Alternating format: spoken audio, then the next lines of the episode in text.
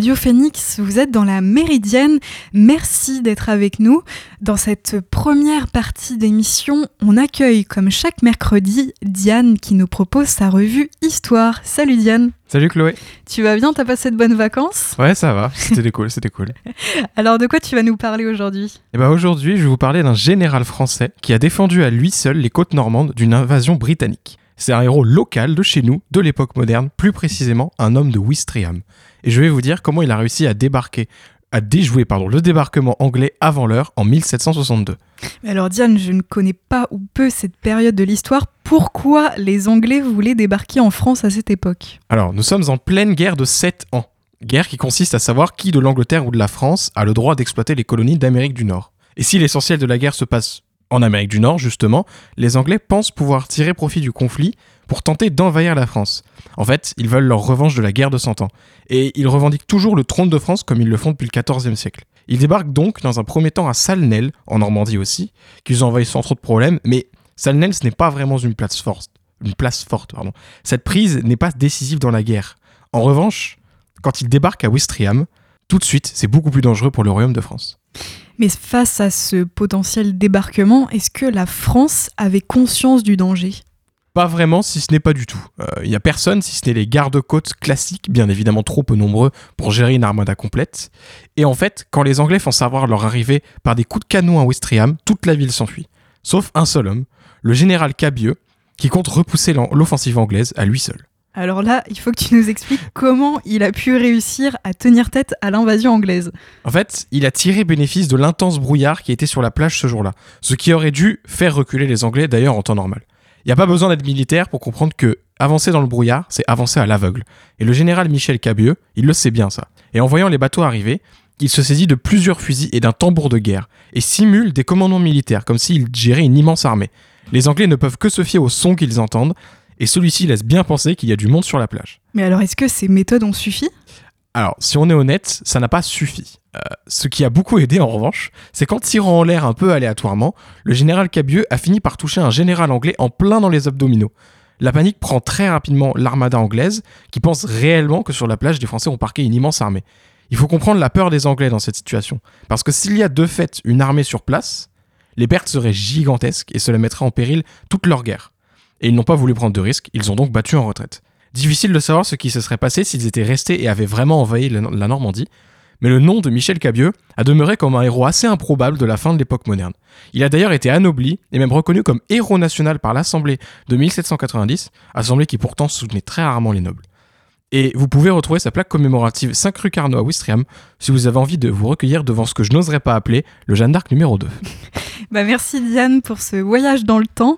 On te retrouvera euh, pas la semaine prochaine mais la suivante pour une nouvelle anecdote historique et on aura encore l'occasion d'apprendre beaucoup de choses grâce à toi. Bonne journée, à bientôt. Je vous propose de faire une pause en musique avant de nous retrouver dans la deuxième partie de la Méridienne. On n'échappe pas à la règle du mercredi. On reviendra sur trois actualités positives de ces derniers jours. Mais avant cela, on écoute Brain Story et leur titre Season. A tout de suite.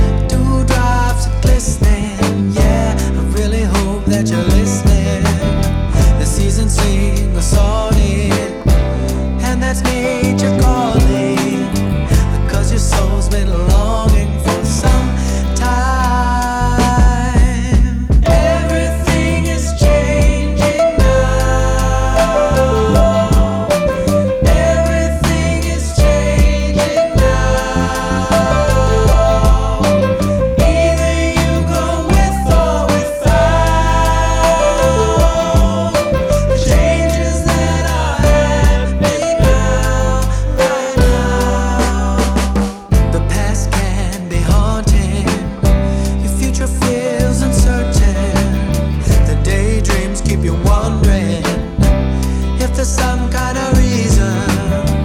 Feeling stuck, but the truth is, there's no time for excuses.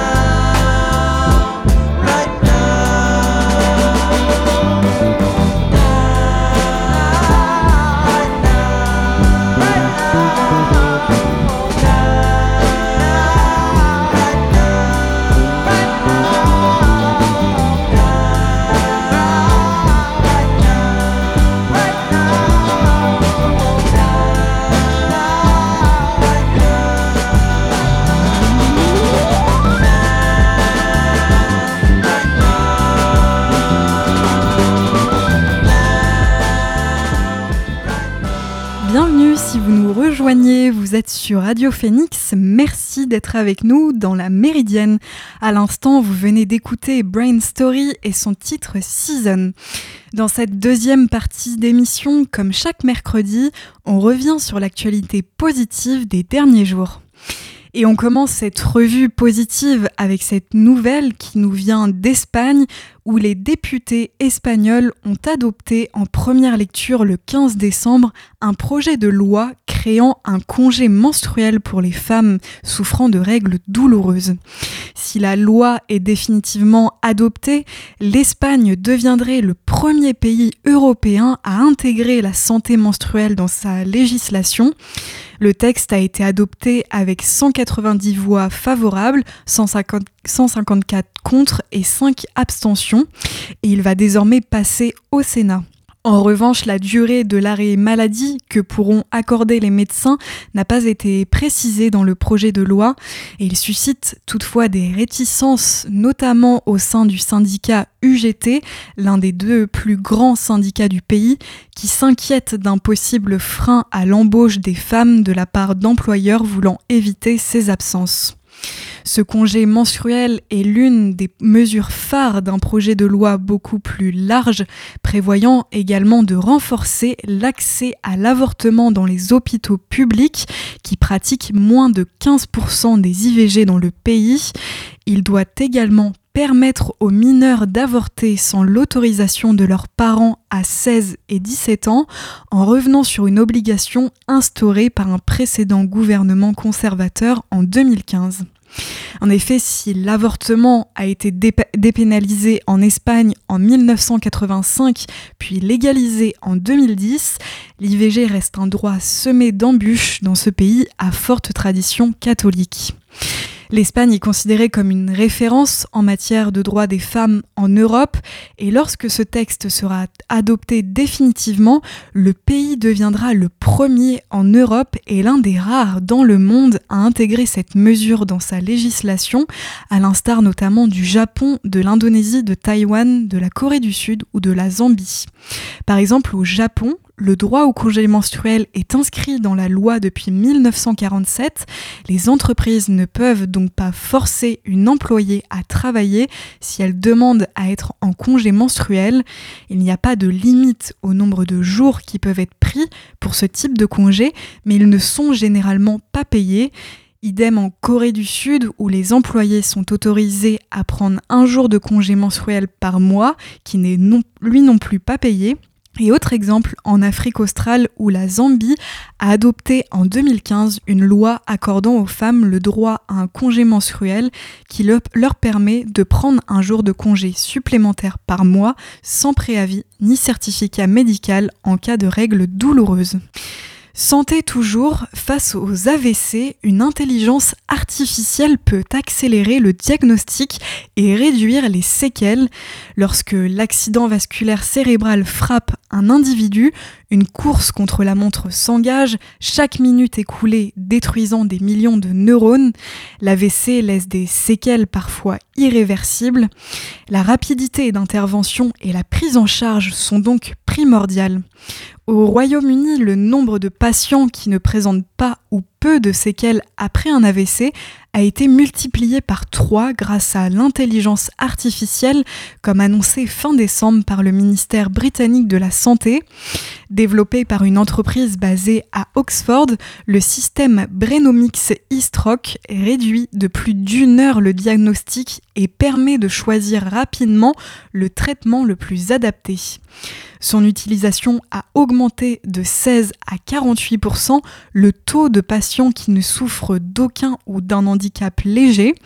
L'IA apporte une aide à la prise de décision dans l'interprétation de scanners du cerveau pour permettre aux patients d'avoir le bon traitement au bon endroit, au bon moment, comme le souligne, le ministère, sachant que plus de 85 000 personnes en Angleterre font un AVC chaque année. Et pour terminer cette revue positive, on part au Cambodge où le Premier ministre cambodgien Hun Sen a ordonné lundi la création sur le Mekong de zones de protection de dauphins menacés d'extinction après la mort de trois de ces mammifères causés par des lignes et filets de pêche en décembre. Inscrits sur la liste des espèces en danger, les dauphins de l'Irrawaddy connus pour leur front bombé et leur museau court, nageaient autrefois dans une grande partie de ce fleuve, mais ces dernières décennies, leur domaine a été limité à un tronçon de 190 euh, km entre le nord-est de la province cambodgienne de Krathi et la frontière du Laos. Leur population est en constant déclin depuis leur premier recensement en 1997. 200 individus avaient été dénombrés contre 90 actuellement, un recul attribué à la perte de leur habitat et aux pratiques de pêche destructrices. Au cours d'une cérémonie à Krati, Hun Sen a ordonné aux autorités d'installer des balises flottantes autour de zones de protection désignées dans lesquelles il y aura une interdiction absolue de pêcher. Le Cambodge abrite la plus grande population de dauphins de l'Irrawaddy que l'on trouve également dans des cours d'eau et des lacs en Birmanie, en Indonésie, en Inde ou encore en Thaïlande. Voilà pour cette sélection de bonnes nouvelles des derniers jours. Je vous propose de faire une pause en musique avant de nous retrouver dans la dernière partie de la Méridienne. On écoute Common Over de l'artiste Chaz. A tout de suite.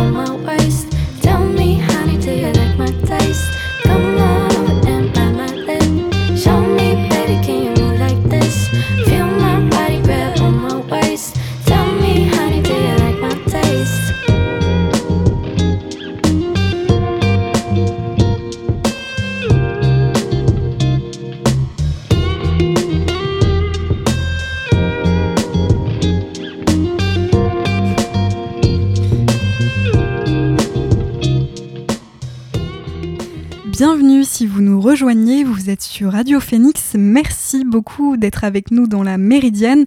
À l'instant, vous venez d'écouter Chaz et son titre Common Over. Dans cette dernière partie d'émission, je souhaitais revenir sur l'actualité à l'international.